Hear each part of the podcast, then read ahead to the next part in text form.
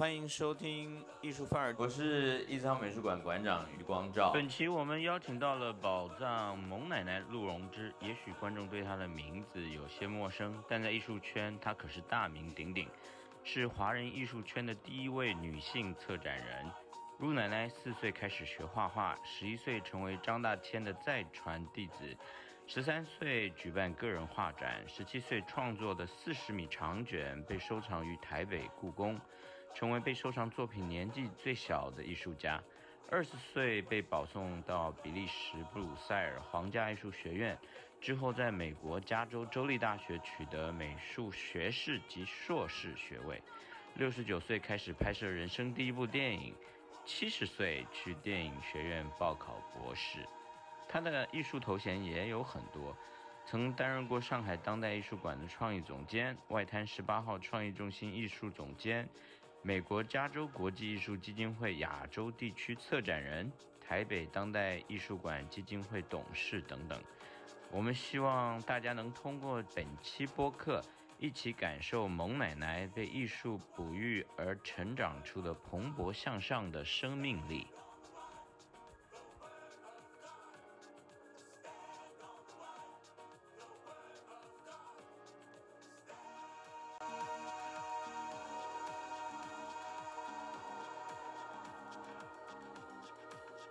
觉得艺术就是各式各样的人生，把它过到极致的，全都是艺术。所以在路边摊摆摊，去开一个杂货铺，开个服装店，不管你做什么，你做到你生活里面的某一种极致的时候，其实它就已经是艺术了。是，所以艺术不是被自称为艺术家所独占。我一直在说，我想我跟您的观点是非常接近的，说。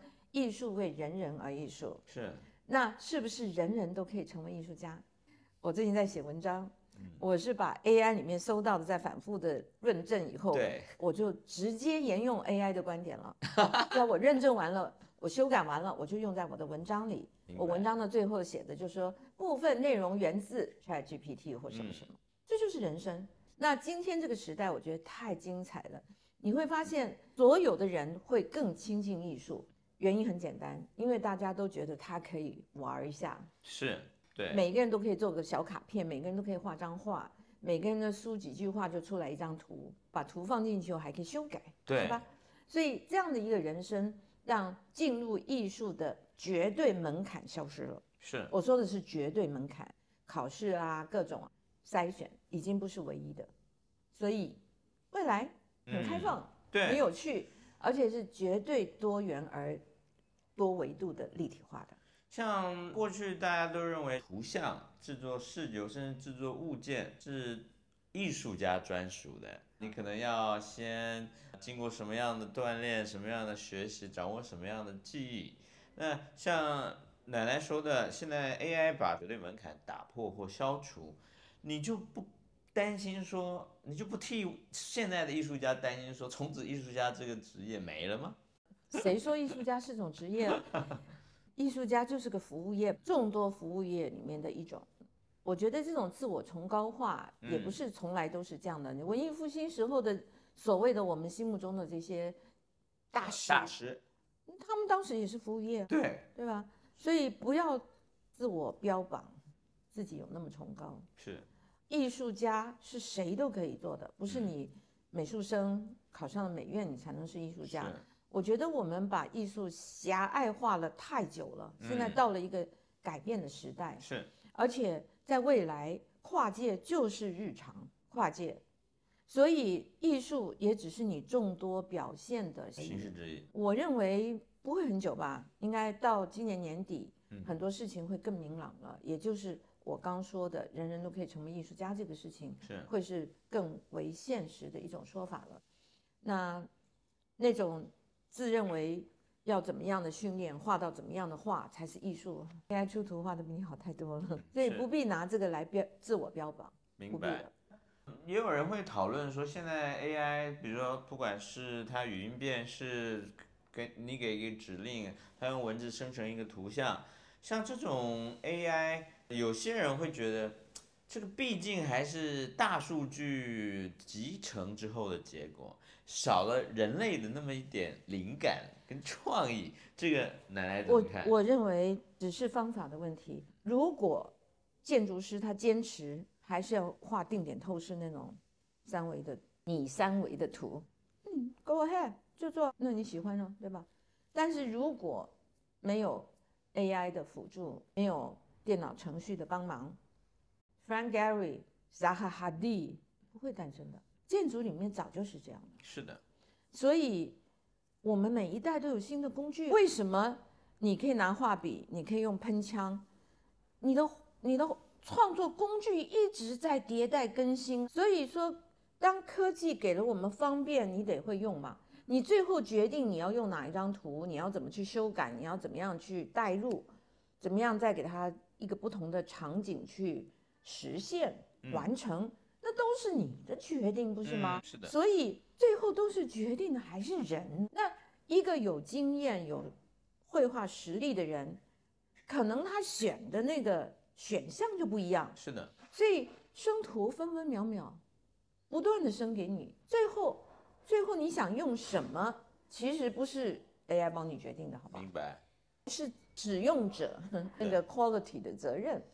我一点都不受到这个 AI 崛起的影响，我反而觉得我这下子我太快乐了。我变成十八般武艺，以前我们老把艺术家架得很高，就把一些流行文化、呃大众娱乐看得很低下。现在所有的 social media，包括我们现在在透过 social media 传出去的这些视频，它就是一种艺术的传播的形式了。就是以前用画布，对吧？后来用用 video 二产生之后是屏幕在展现，现在是电脑是显卡，是吧？我们可以看到的渠道不一样而已，对那创作还是一样的呀。那我们看到的是电视上播出的，现在有网络上播出的，那网络的平台。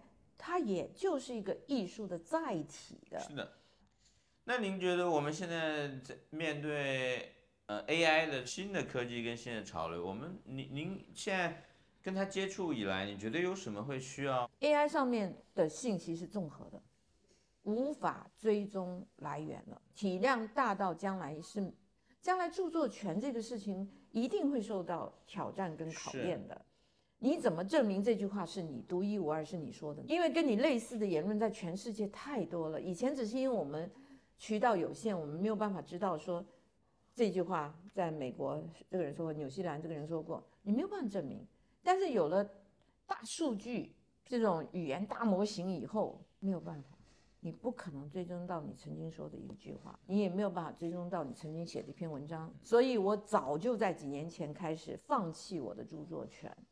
这个是一个非常先锋的做对法，所以我我们想多了解一下你的考虑。我这个想法的来源真的很好笑。我有一门课是一个选修课，好多年前了，是一门选修课。选修课学生不是必修，所以他不需要知道我是谁，他只是选了我的课。有一次交作业的时候，有人交了作业以后，匆匆忙忙冲上台来，就把那个作业拿回去。我说干嘛？为什么要拿回去？他说老师，对不起，我刚才知道你叫陆荣之。所以他说我的作业是抄你的文章。网上马上拿回去改。我就想说，天哪，你们交作业是这么个教法吗？我从那一次开始，我不准我的课交作业了。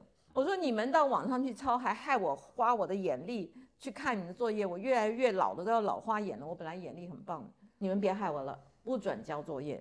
因为反正都抄来的嘛，我看什么看？我比你还会抄。我说，后来呢，我就一直很哀怨，我说我写了二十几本书，咋就没人盗版我的书？我就很哀怨了。我说是不是我的内容不够精彩？内容不够精彩，没没有没有商业价值，没有传传播的那种吸引力，很郁闷。为什么我是没有被盗版的作家？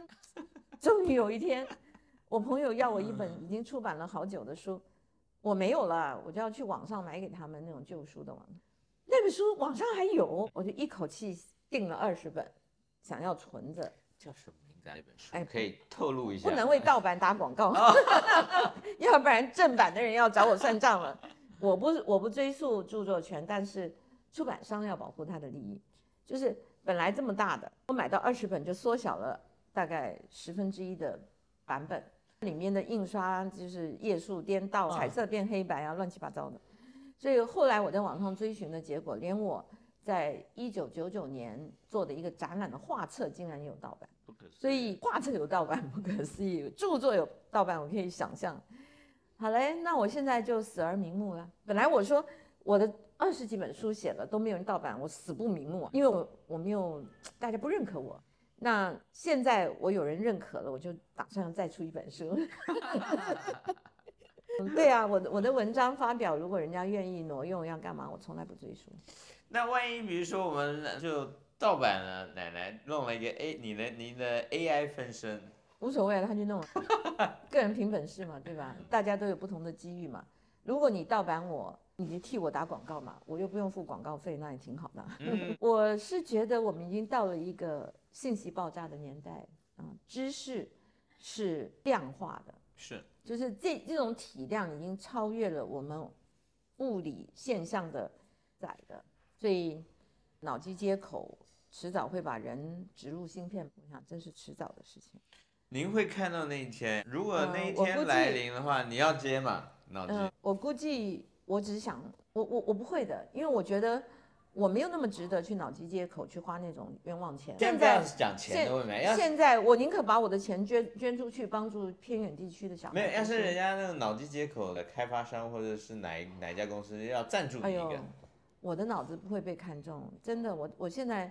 越是去玩 AI 的各种的可能性的时候，越发感觉到我的那种自恋慢慢在减少。这点这点是什么意思啊？因为人没有那么伟大，因为作为一个个人太有限了。未来的 AI 的伟大不是 AI 伟大，是众人的伟大。众人的伟大就是不是一个人的伟大，因为我们的价值观在今天我们太偏重在强调一个个人。你的个人伟大，所以才有著作权这个概念嘛？自我标榜著作权，从西方资本主义、浪漫主义一直下来，就是对，那那是整个整个现代主义的过程，太强调于呃原创，强强强调于浪漫主义之后的那种个人主义，那种个人主义否定有各种的天上的神奇的力量的可能，所以。这样的人类，两百年了不起了，三百年，三百年到顶了。相对整个人类的历史来说，相当的短。相对于物理存在的宇宙来说，更是。这我说的还只是物理 存在的，对对，更是短。那所以这种情况下，我只感受到身为一个人的渺小啊，我越来越觉得我的人生慢慢的活得越来越靠近蚂蚁，在我蜕变成我越来越觉得。靠近蟑螂之前，我可能就离开这个世界，已经不存在了。你这是给大家一个非常，怎么突然从这个我们大家一直印象中充满能量、正能量的奶奶，变成把人类看成小强？这个小强一般一般听说很难接受。小强是一个地球上存在 traceable，就是可以找到这个祖先的。大概是最古老的生物之一吧，应该如果我没有记错。那为什么小强的生命就比我们要不值得一提？它能存活到现在的本身是非常有价值的。那更何况我们怎么知道我们的周边没有另外一种宇宙来的生物体？是，只是它可能不是像我们碳基的这种存在。是。所以我在想更大的问题嘛。是。我没有自大到要脑机接口插上芯片，把我的脑袋什么东西内容留下来。因为奶奶其实一直都在突破大家想象中的这些条条框框跟这些边界。你自己本身就活出这样的一个范儿，你你不受任何东西限制。那万一那个我受东西限制，我受到的限制是我的基因。是。我的成长背景是我的教育，我的环境，嗯，我遇到的人，这一切都限制到了我，但也成就了你，也成就我的同时，也限制了我。是，所以并不是人可以没有限制的，我是限有限制的。是，我在这里生活，我服从这里的法律，我在这里生活，我用这里大家喜欢听的语言，我尽量的在这里跟。大家融为一体，我们能够活的融入环境的本身就是一种价值，所以我可以做一些自己好玩的事情。如果你把它称为艺术，这个对我就是最大的恩惠了。因为我一个七十二岁的奶奶，我经常的穿着打扮，今天算是比较正常的时候啊，因为我的穿着打扮是很不按牌理出牌的，就是随便混搭。而且我嗯，三十年来的衣服都还在我的衣橱里面，部分的除了捐赠的，我大部分能够穿得下，我都一直留到现在。我我觉得，就大家可能只看到奶奶这种不按牌理出牌这一面，但其实跟奶奶多认识多聊，其实感受到你的是那种充满了感恩、非常温暖的一面。对我充满了感恩。对，因为我觉得人生其实每一个人生下来。生命对大家真的是平等的，不管你多显赫，那停止呼吸的那刹那，是绝对平等。所以，我只想活一个很畅快的一生。那如果人家可以帮你延长寿命，我不要，你不要，我绝对不要。如果每一个人都这么贪心，这个地球表面已经不堪负荷了。是，人的衰老就像脑细胞。的衰老，我现在已经进入那个状况，只是我可以理解说，人的脑细胞开始衰败的时候，它是区域性的渐进式的衰败，是它不是整个脑突然之间失能，不是这样的。所以很妙的就是我最近失能的部分，是刚刚发生的一切，我可能一转眼搞不太清楚，但是突然之间，我的英文就像我四五十岁一样，在美国。在用英文的时候，我我看英文的资料现在变得很很容易。我不小心会说英文，不是我故意的，因为我的脑子一下子，对对，所以这种状况，我觉得我不 panic，我我不惊慌，因为这就是年老的一部分。明白。我开始有一部分的失能，开始有一部分的脑脑部的细胞被强化，我用的很顺，所以最近我会尽快的把我的书出出来，因为我现在文思泉涌。是。那。很可能再往下，我越来越像个小孩，因为你会发现老人就是返老还童这句话是从古代就有的，对，是真的。因为你的部分脑脑子成长记忆的某些部分开始消退了，所以很好玩。它消退的结果，它回到婴儿 期婴儿期。那我至少我还可以经过天才儿童的那个阶段，那我现在就开始创作了。我我不是乱讲的，我真的开始在创作了。二十年过去，我都没有那个欲望，因为不知咋的，我现在天天起来就想创作，太开心，我又开始做作品。反正呢，我活到我绝育的时候，大概也是我应该离开这个世界的时候。对很多人来说，要过贪心贪欲这一关是蛮难的，所以现在世界上还是很多人在研究长寿。你知道为什么我可以这么容易就不贪心？为什么？我说起来你会笑我。你说。也许我的艺术的才能是一种天赋。但是同时，我有一部分是智障的。这部分智障就是我从小数学真的学不好，从来都是个位数左右的分数。真的，我我对金钱的数字，我对数字无感的。就像你给我一个亿。跟给我一块钱，你们不相信，但是这就是我，我对钱的感觉是很麻木的。明白。我对时间的感觉。我跟你聊到现在聊多久，我什么感觉都没有，就一直可以聊聊聊，你可以聊到天亮，我还在聊，因为我对时间没有感觉。因为这样，我我音乐学不会，因为音乐本身就是一种 tempo，就是一种时间的艺术。我我对时间没感觉，长短都。弄不清楚，那你不我本来不知道，不唱 K 的吗？我不会，我完全不，不会。下次我们可以尝试一下。你你知道吗？我我我在美国念大学的时候，我上过一个基本乐理课。基本乐理课就是让我们吹那个 recorder，recorder 我不知道中文怎么说，这样这样直的一个东西。我们是五个五个一组，因为是那种通识课嘛，上的人很多，五个一组打分数，每一组都悄悄去。我我参加哪一组，那一组就是悄悄去跟老师说，拜托把他 Victoria 去换成别的组，因为五个一起看五线谱吹的时候，我就是就是在不对的时间 踩错点，老师踩错点。后来我换了好几组以后，大家没有人要接受我，之后老师就没办法了，就是说 Victoria, just move your fingers, don't blow，动手指别吹气了。做个样子就好。总算混过去那堂课，所以最后也跟同学们讲说，我教基本乐理一辈子了，只有二十 年前有一个学生跟 Victoria 差不多的水水平，他是一个 carpenter，是一个木工。耳朵听力受损了，我比听力受损还严重。不一定啊，说不定到你这个越来越返老还童的时候，说不定你那一块机关我看有很难有机会打开。我看很难了。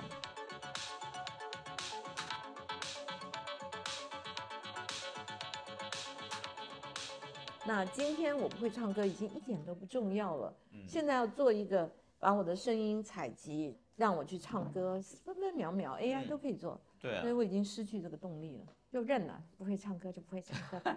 呃，我刚刚可以回应您先前一个问题，我刚刚没有直接回应，是因为我想不到答案。现在我知道怎么回答您，就是您刚刚说我看起来是一个特别自由自在，其实除了我很自恋这一块之外，还有一点，因为因为我对时间没有感觉，是我没有办法体会到一种存在感。